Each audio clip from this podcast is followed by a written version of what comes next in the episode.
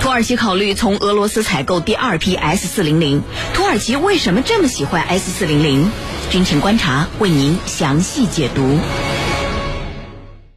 根据环球网消息，最近土耳其国防工业负责人伊斯梅尔·德米尔表示，尽管面临来自美国方面的巨大压力，土耳其仍在计划向俄罗斯购买第二批的 S 四百防空导弹系统。德米尔还指出，俄方在二零二零年交付的第一套 S 四百系统已经服役了，随时可以投入使用。那么，土耳其为什么这么执着于购买俄罗斯的 S 四百防空系统呢？接下来，郝帅邀请军事评论员和您一起关注。白老师，在已经购入了一批 S 四百之后，土耳其表示啊，想要再买一批俄罗斯的 S 四百防空系统。那么这样的一个说法啊，它是只是说说而已呢，还是真的还想再买一批 S 四百系统？为什么对于土耳其的防空实力建设呃这么的重要？请白老师为我们分析一下。好的，那我们说 S 四百这个导弹呢，对土耳其来讲啊，当然意义还是很大的。呃，我们说土耳其这个国家呢，虽然它作为北约的国家，而且它作为北约的主要的一个，呃，应该说是军事强国啊，那么它呢，实际上拥有相当庞大的空军，那么空军在北约内部是排到前三的。但同时呢，我们说土耳其它其实也面临着很复杂的防空形势啊。你比如说希腊方面，希腊方面呢有美军的 F 十六，就是美美国美国制造的 F 十六。那么对土耳其的防空系统呢，造成了很大的压力。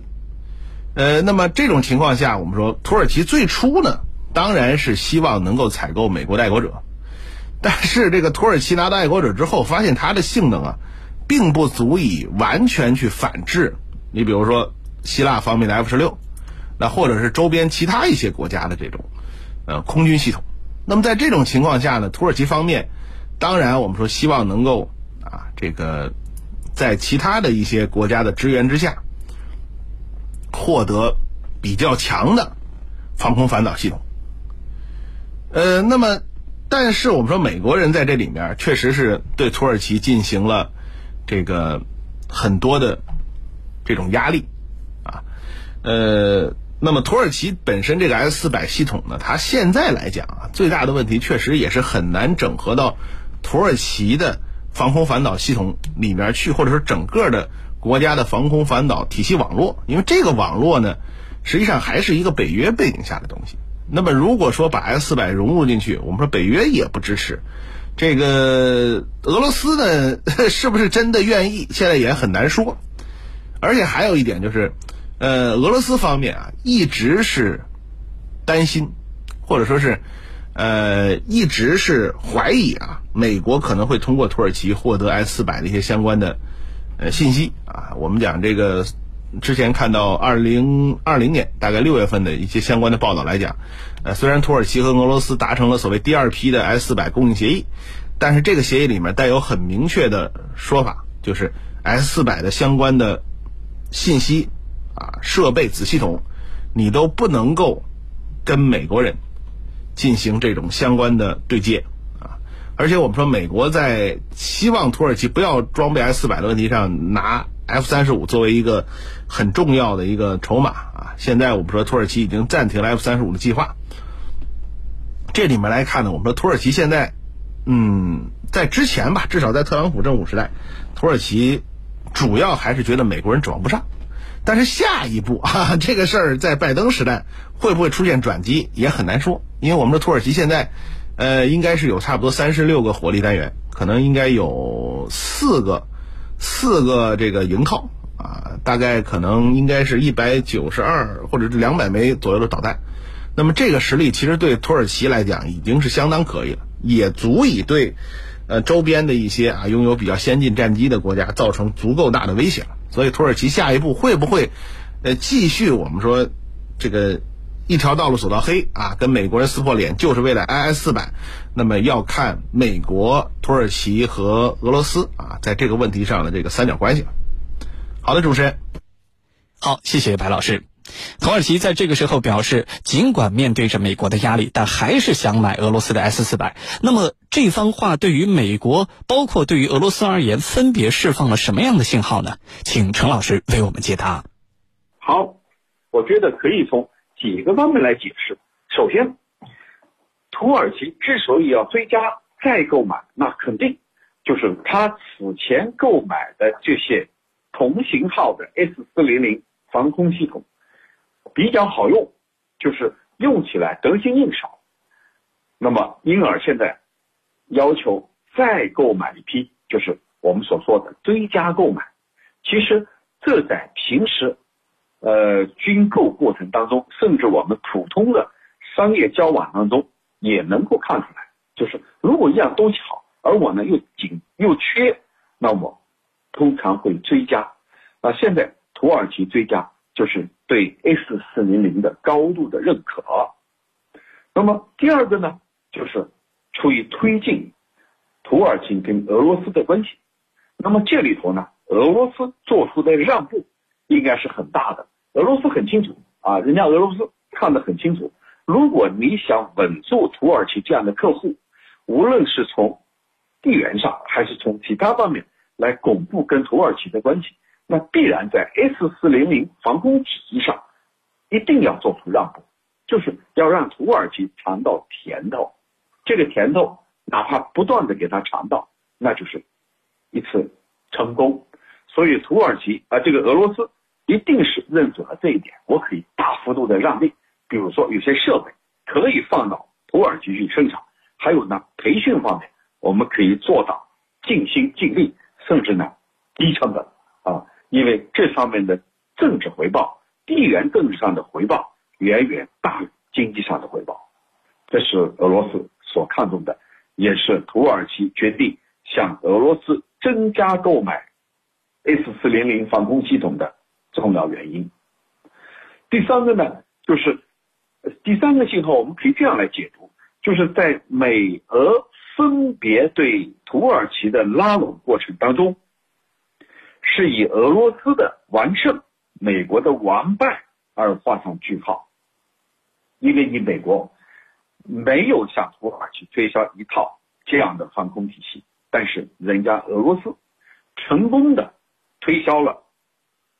这样的防空体系 S 四零零啊，你没有推销成功，而我推销成功了。这就是两个大国在拉拢、争取土耳其方面已经分出了胜负。俄罗斯赢了啊，你美国败下阵来。这里头美国方面有很多的问题，哪些问题？包括你在价格上，你在技术条件上，还有呢，你在附带的条件上，你肯定都不如人家俄罗斯来的优惠。当然。这里头最初还要追踪到，当初美国可能在背后煽动土耳其军人，企图推翻埃尔多安的政变，而俄罗斯呢从中及时进行了预警，把核心的经历告诉了埃尔多安，使埃尔多安出于一种感激，同时也出于对美国的某种惩罚和疏远。啊，你在背后搞我的鬼，我还买你的东西吗？那我肯定买俄罗斯的。所以带着这种情节，这是最初的。那么后来也许发现，哎，这俄罗斯的 S 四零零好用，我在这一个体系里头啊得心应手。那么同时也能够体现土耳其对欧盟方面的不满，对北约方面的不满。为什么对北约方面的不满呢？你看，这个土耳其跟希腊有纠纷，你北约是表态，以以法国为首的。欧洲国家，你表态是支持希腊的，没有支持我土耳其啊，所以这也表达了对北约内部的不满啊，这些都是可以从这些方面来体会出来的信号。主持人，好，谢谢陈老师。根据媒体报道，土耳其国防工业负责人伊斯梅尔德米尔还说了，目前呢没有发现美国对土耳其实施制裁所带来的任何后果。那么，美国到底有没有制裁土耳其？美国的制裁难道就一点效果都没有吗？呃，好的。呃，我们说这个美国对土耳其的这种制裁啊，还是起到了一定的效果啊。这个效果实际上呢，应该说是，呃。怎么说呢？就是对土耳其的一些武器装备的出口啊，呃，那么包括我们说土耳其的军事工业，它很大程度上呢也会采购或者说使用西方的很多公司的这种元元器件。那么现在我们说美国人对土耳其进行的就是 CATSA 的整个的这个制裁啊，那么这所谓的打击美国对手法案嘛，呃 CATTSA。那么这套法案呢，呃，其实当年特朗普曾经说过，这套法案是有严重的缺陷啊。呃，那么现在来看，我们说它对于土耳其整个军事工业的制裁效果，并不是特别特别的理想，啊，而且我们说，你像不光土耳其，包括像印度，那么印度的一些公司实际上都无视了这种相关的制裁，所以这个制裁的这个象征意义，那么应该说是大于实际意义啊。那么他想要有效的去呃执行。那么应该说呢，必须要在美国国内有更多的，或者说是一套复杂的立法的系统，啊，才能够真正意义上的满足对国家的制裁的效果。呃，但是确实是现在这个法案对个人的制裁，应该说是意义还是比较大的。所以呢，土耳其方面，我们说我看到土耳其军方的一些人员来讲，说认为这个美国的制裁呢，还是会逐渐的破坏或者影响。土耳其自主研发制造武器装备的能力，因为你别看土耳其，它这个国家，我们通常认为是北约的国家，但是其实土耳其的军事工业在北约体系里面也能够排得上号。那么它呢，从很多国家引进了武器装备，你比如说从韩国引进自行火炮，土耳其方面要有自己的一个本本土化生产的要求，包括它的坦克。所以这块土耳其呢很强调自主，那么美国的制裁呢确实会一定程度上影响它的先进装备的制造，因为很多关键性的元件，虽然土耳其之前啊努力的在进行一种本土化制造的尝试和努力，但是得到的效果，我们现在来看并不是那么那么完美。所以我们说土耳其方面很多的这个跟军事工业相关的人员呢一直在讲，是不是可以。啊，通过跟美国进行协调啊，逐渐的把这个制裁，呃，应该说逐渐的取消掉。但是总的来说，我们说现在土耳其国内无论是这个国防工业还是军方，都还是呃表示啊，这个制裁说是对土耳其不没有太大影响呵呵。这个只能说是到底是不是说完全的嘴硬？那么我们现在看到，确实对土耳其的一些呃核心的国防的型号。造成了影响。你比如 F 三十五，F 三 F 三十五，土耳其应该是在二零一九年七月份，就是 S 四百刚到土耳其之后，土耳其当时把这个 F 三十五停掉。那么这个我觉得对土耳其未来啊，如果土耳其周边的国家大量的装备四代机的话，土耳其方面因为这个美国的制裁无法获得 F 三十五，那确实会对它的空军的实力造成一个很严重的影响。呃，所以说我们说美国现在对土耳其的制裁看得出来呢。不能说是三心二意啊，至少我们说并不是用出了全力，像对伊朗啊或者其他国家那些制裁那么用心。呃，那么土耳其方面呢，所受到的影响呢，也没有大到会影响本国的整个的国计民生的程度。但是我们说下一步，如果这个制裁长期的延续下去的话，对土耳其的军事工业啊各方面可能都会有影响。所以我们说土耳其国内现在也在努力的试图把这个整个的制裁体系逐渐的去把它这个。恢复到过去的一个状态。好的，主持人。好，谢谢白老师。接下来呢，俄罗斯会不会真的同意呃再向土耳其出售一批 S 四百防空导弹系统呢？美国又会如何阻挠这桩自己并不喜欢的军火交易？请陈老师为我们做一个预判。那接下来俄罗斯还会不会同意再向土耳其出售 S 四零零呢？我认为答案是肯定的。对于俄罗斯来说，前期的这种 S 四零零的出售是非常成功的。那接下来，俄罗斯方面会不会借机来提升价码，借机来把条件给提高呢？我认为，从俄罗斯人的性格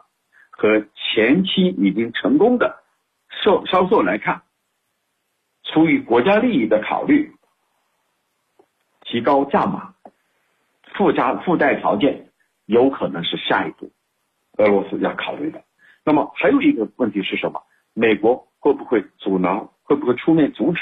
我觉得这是百分之百会出面阻止。那么美国会如何去阻止呢？那肯定还是以往那一套，制裁啊，因为美国一言不合就制裁呀，重新祭出制裁这面大旗，对土耳其进行利诱、威吓，把这两个加起来用，既有利诱又有威吓啊，来迫使土耳其方面去